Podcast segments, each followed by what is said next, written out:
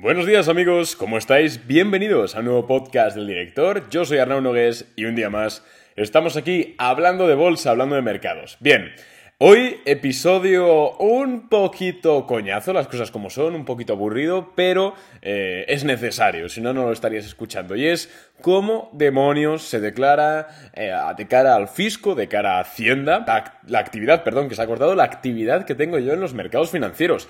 ¿Cómo declaro a cuánto tributan? ¿Cómo hago para pagar impuestos sobre lo que estoy ganando en bolsa y que no me llegue una cartita de la agencia tributaria en tres o cuatro meses pidiéndome un dinero que yo ni siquiera contaba con ello. Entonces, en este podcast vamos a hablar un poquito de cómo funciona todo el tema de la tributación a nivel de bolsa. Em, sí que es cierto que antes de nada quiero decir que yo no soy ningún asesor fiscal, yo no soy ningún experto en este tema.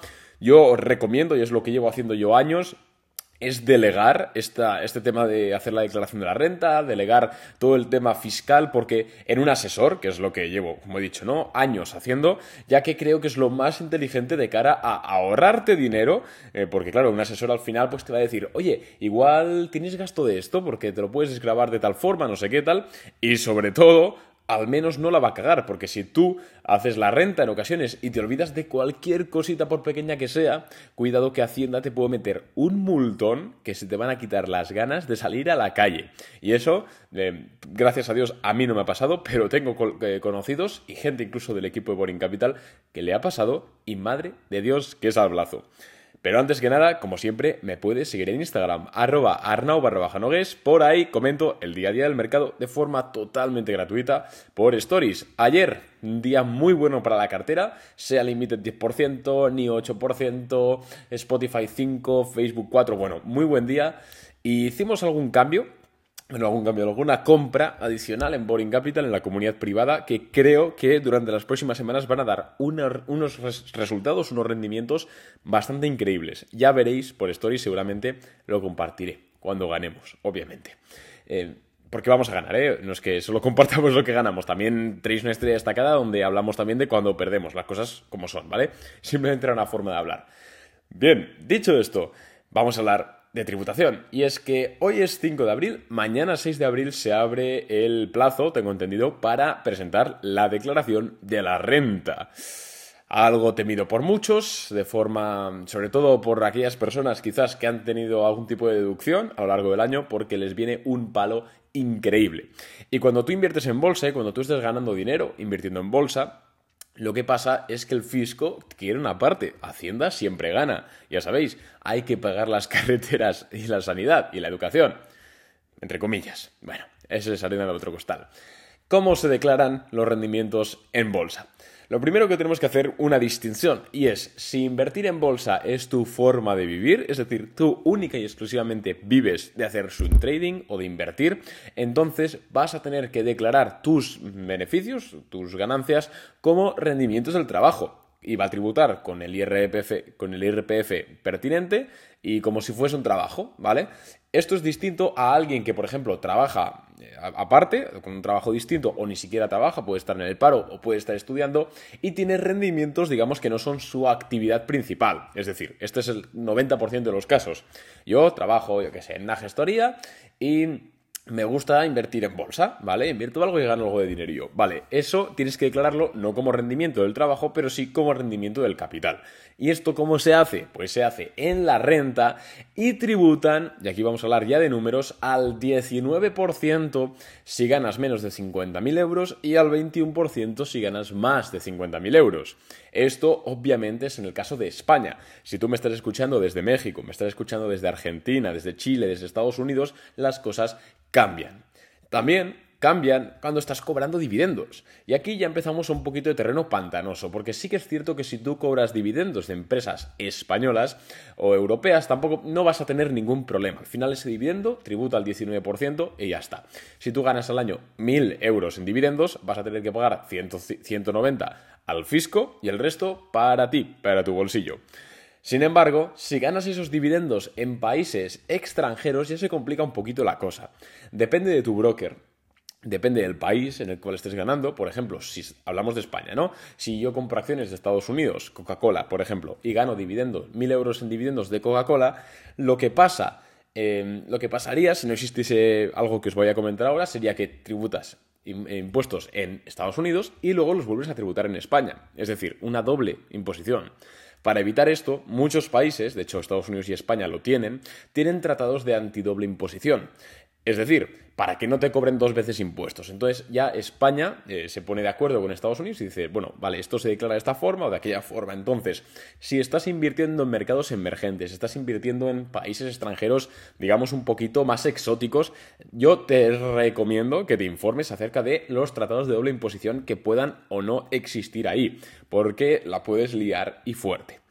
En cuanto a los rendimientos, ¿cómo se declara? Es decir, eh, sobre qué tengo que pagar. Lo que tienes que pagar es sobre plusvalías en operaciones cerradas. Muy importante. Si yo tengo un fondo de inversión, no, por ejemplo, si yo tengo acciones de Apple desde hace 5 años y las sigo manteniendo, es decir, no las he vendido, no he cerrado la operación, no tengo que declarar nada. Muy importante. ¿Qué pasa? ¿Esto por qué? Pues porque todavía no has realizado esos beneficios. Ese dinero, aunque en tu cuenta de broker ponga que estás ganando 5.000 euros, en verdad todavía no son tuyos, no dispones de ellos. Entonces, eso son rendimientos de capital, pero no están realizados, entonces no tienen obligación de tributar. Ahora bien, si tú cierras la operación de Apple y cobras ese dinero en metálico, digamos, ahí es donde tienes que tributar. Da igual que no saques ese dinero del broker, da igual que lo dejes en The Hero o en Interactive Brokers, da igual, tienes que tributarlo. Y claro, esto para alguien que opera 3, 4, 5, 10 veces al año, dices, bueno, sin más, eh, pierdes una tarde en poner las, eh, el precio de compra, el precio de venta, la plusvalía y tal. Vale, ¿qué ocurre? Que cuando estás operando 100, yo qué sé, 30, 40 veces al año, que es más o menos lo que operamos en Boring Capital, sí, 30, 40 veces al año, ya se vuelve un coñazo, porque imagínate tú revisar 30, 40 operaciones, precio de compra, precio de venta, de venta si has luego sobreponderado, si has cargado más, si has vendido parte, bueno, es un lío. Por eso te recomiendo tanto que em, consigas un asesor fiscal, sinceramente. Eh, los hay baratos, tampoco tienes que gastarte mucho dinero. Por 80 euros, 90, te pueden hacer la renta y te pueden hacer todo este tema. Te, estás de hostias, tú tranquilito en tu, en tu casa, y ya se ocupa el asesor de buscar todo esto, hacer las ponderaciones, etc. Me dirás, oye Arnau, entonces, pero tengo que copiar una a una las operaciones y enviárselas al asesor, porque eso también es un coñazo. Pues no, la mayoría de brokers te permiten la opción de decirles, oye, hazme un informe de todas las operaciones que he comprado y he cerrado, todo lo que he hecho durante el año pasado. Entonces el broker de giro, quien sea, te va a mandar un Excel con todo lo que has hecho. Entonces ese Excel lo coges, miras un poquito por encima que no haya ningún error y se lo mandas al asesor o se lo mandas a Hacienda o hagas lo que hagas, ¿vale? No hace falta perder tantas horas copiando y pegando que eso es casi un suicidio. Bien, eso por un lado. Luego, muchos preguntaréis, vale Arnau, entiendo que hay que declarar, yo que sé, si yo gano 1000 euros en operaciones, tengo que declarar 190, o sea, 1000 euros y tendré que pagar 190 en concepto de revalorización del patrimonio. Vale, eso lo entiendo. Lo que no entiendo es, por ejemplo, cómo tributo operaciones en corto. Claro, ahí ya no hay precio compra, precio y venta, porque es a la inversa. Bueno, pues el sistema tributario español no tiene una forma específica de tributar operaciones en corto. De hecho, tienes que tributarlas como las normales. Tributas por las plusvalías. En este caso, el asesor podrá hacer una anotación o podrá no hacerla, pero vamos, yo no he tenido ningún problema nunca en este tipo de. en la declaración de este tipo de operaciones. Funciona exactamente igual que las acciones. Si tú operas con productos derivados, con opciones, con CFDs, ahí sí que es un poquito más complejo, porque creo recordar que la renta sí que tiene una casilla específica para este tipo de derivados financieros. De, igual forma se tributa 19% sobre las plusvalías, pero la forma de actuación tienes que declararla de una forma distinta. Entonces, ahora mismo no sé exactamente el modus operandi de hacerlo, te recomiendo que lo busques en Google, si es tu caso, de que operas con opciones, etcétera, y le eches un vistazo, o si no, pues como siempre, lo remitas a tu asesor, que para mí es lo más fácil del mundo. Así os lo digo. Bien, no, no, voy a hacer publicidad de ningún asesor, ¿eh? ni nada, no me han pagado. Podrían haberme pagado, la verdad, es un buen podcast para hacer publicidad, pero, pero paso, me da pereza.